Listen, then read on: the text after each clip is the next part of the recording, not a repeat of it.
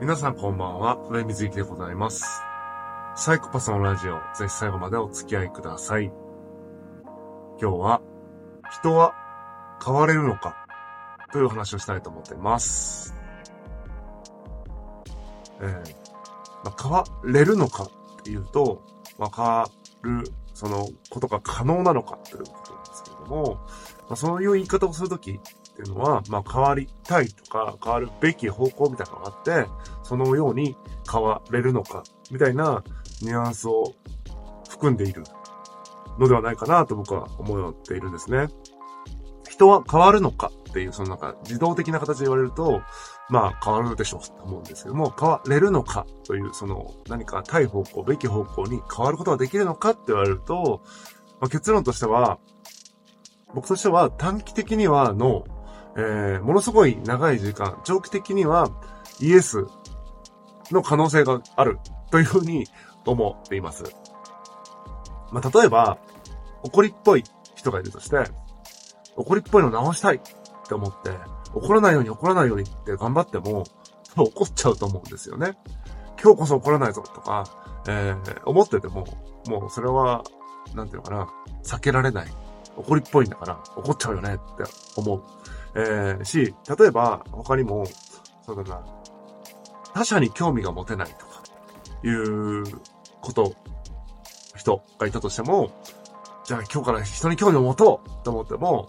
ほんの数時間が限界というか、めちゃくちゃ意識して初めて興味を持ってても、日常的に他者に興味を持つとか、いうことは難しいと。そして、えー、まあ、人と喋るときに、自分ばっかり喋ってしまう、みたいな人が、もっと人の話を聞けるようになりたいって思っても、そう簡単にやっぱ聞けるようにならない。ついつい自分が話しちゃう。みたいなことが起こると。まあ明日から変わろうとか、こういうとこ直したいと思っても、そう簡単に治るもんじゃないだろうなっていうのが、僕が思うとこですね。で、それがなんでなのかっていうと、物の見方だと思ってるんですよ。もう、世界をどのように認識するか、自分がどんな風に物を見てるかっていうものを変わらない限りは、そのもっと、なんだろうな、後ろの工程で、その行動だけを変えようとしても変わらないと思うんですね。やっぱり認知そのものが変わっていかないと、要は怒りっぽいっていうのは多分なんか、それが気に障るようなフィルターで物を見てるから、その時点でもう怒りっぽいことは避けられないと。で、それを見てるのに、でも行動ベースでというか、もうそこから先の起こってくる感情みたいなものとかをコントロールしようと思っても、もう手遅れで、世界をそのように見てしまった時点で、もう怒ってしまうっていう、怒りっぽいみたいなことが避けられないし、世界を、まあ他者がつまらないと思うフィルターで見てしまってる時点で、そこから興味持とうとしてももう手遅れだし、まあ、会話もそうですよね。人の話を聞くという、コミュニケーションって人の話を聞くことが大事だよなというフィルターで見てないと、もうついついなんか気が緩んだ瞬間に自分が喋っちゃうということが起こってしまう。これはもう、なんか行動をどう変えるかみたいな話じゃなくて、もっともっと手前の、もうすごい世界をどう見るかみたいな話だなっていうふうに最近は思ってます。なので、なんか人は変われるのかとか、変わりたいとかって言って、そう見ても、僕からすると、物の見方は変わってないなと思うと、多分変われないだろうなと思うし、えー、わかんないけども、1年とか2年とか、えー、経って、まあ、時間じゃなくてもいいよ。なんか大きな出来事があって、すごい認知が変わるようなことが起これば、あ、なんか変わるかもな、とも思えると。なので、根底のその認知が変わるのに、すごく時間がかかりそうだなという意味でさっき言ったみたいに短期的には変わるのが難しいけれども、長期的には変わり得る可能性がある。まあ認知が変わるような出来事が起こり得る可能性があるので、長い時間があればね。えそういう意味で人は変われるかもなとも思っています。で、今言った3つの、その、事例というか、例題っていうのは、実は僕自身の、あの、ことでもあるんですよね。怒りっぽいっ、今全然僕怒りっぽくないんですよ。まあ最近、あの、ものすごく久しぶりに怒ったんですけども、まあほん、そういうの以外、日常的に怒ったり全くしない。えー、この僕はですね、小学生の頃ってもう、日々無事切れてたんですね。なんか友人が、えー、っと、なんで待ち合わせに1分遅刻するとかってもうすごい切れてたし、あの、とにかくそういうレベルで怒ってたので、もうありとあらゆることに怒ってたと。で、それが起こらなくなったっていうのは、さっき言ったみたいに、あの、認知が変わったからなんですね。じゃあどういうふうに認知が変わったかっていうと、まあ、それ小学校の時の話なんでね、あれですけども、あの、どう変わっていったかっていうと、あ、世界には自分と違う、えー、感覚を持ってる人がいるんだな、みたいなことにだんだん気づいていったからですね。えー、時間感覚みたいなものも人によって違ったりする。まあ、えー、朝10時ということは変わらないにしても、その朝10時が何を意味してるかってことは人にとって変わってくる。それがものすごく、えー、朝早いと思う人もいるかもしれないし、とかいうのもあるし、待ち合わせの5分前に来るのが当たり前だろうって、例えば自分が思ってたとしても、えー、別に待ち合わせ5分後まではセーフみたいな思ってる人もいる。そういう感覚もあり、ありますよね。みたいな感じで、まあ時間を今言いましたが、時間だけじゃなくていろんなものの感覚が人それぞれ違うと思ったら、そんな一本遅れたからどうのこうのみたいな話じゃないよねっていうふうに、だんだん思うようになってきたと。なので、怒らないようにしようとしたわけではなくて、みんな感覚が違うよねって思った瞬間、怒るに値しないことだなと、別に怒ることじゃないよなっていうふうになってきたという感じで、怒らない努力をしたというよりは、自分の人生の中で、えー、まあ、いろんな人がいて、いろんな感覚があって、えー、人それぞれだなと思った瞬間に別に怒るようなことではないなっていうふうになってきた。結果、怒りっぽくなくなったっていうことですね。物の見方が変わったことによって怒りっぽくなくなった。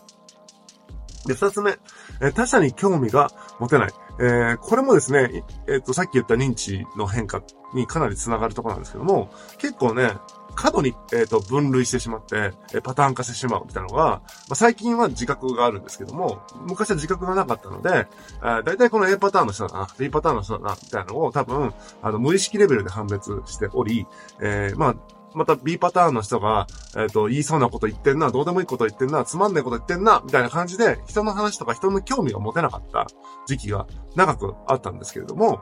さっき言ったみたいに、人それぞれ違うので、結構その解像度を上げていくと、まあ確かに B パターンみたいなものに何らかの形で分類できるかもしれないけれども、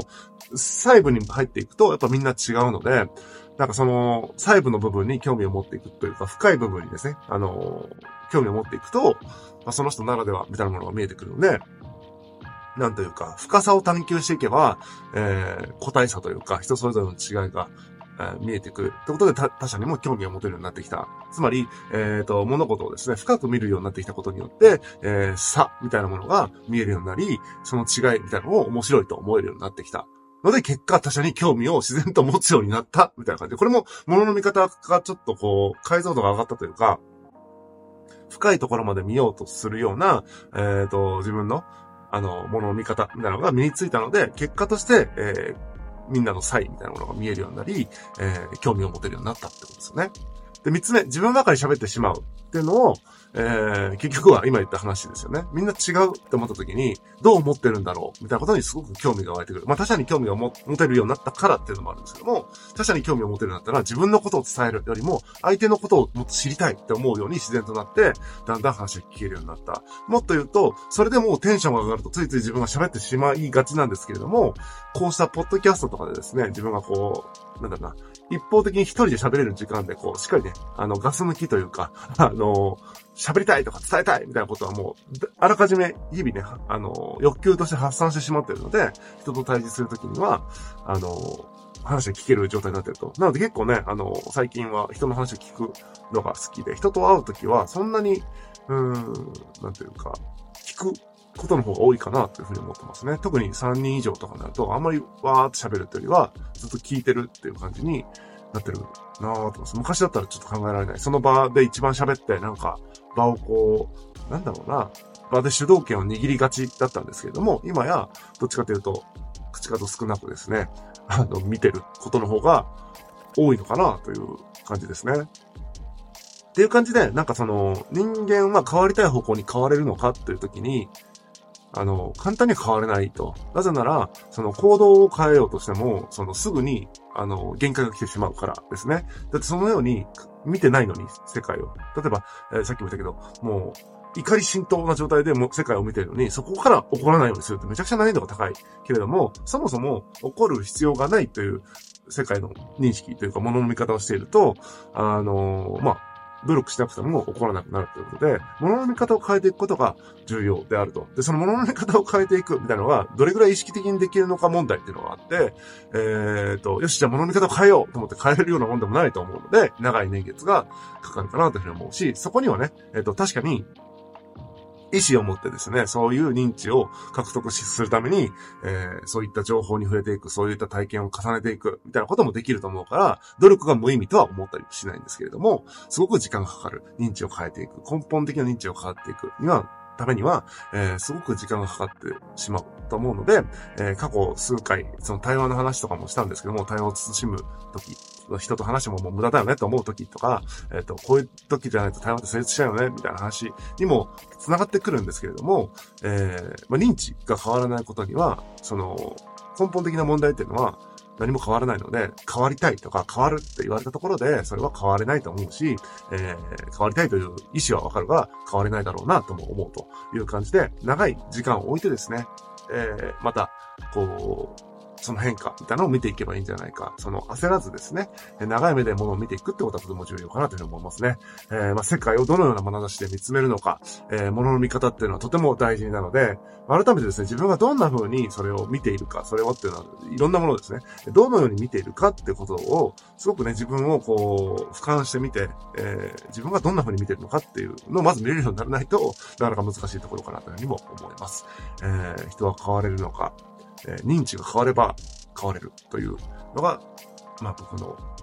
思うところですね。えー、本日は以上です。またお会いしましょう。さようなら。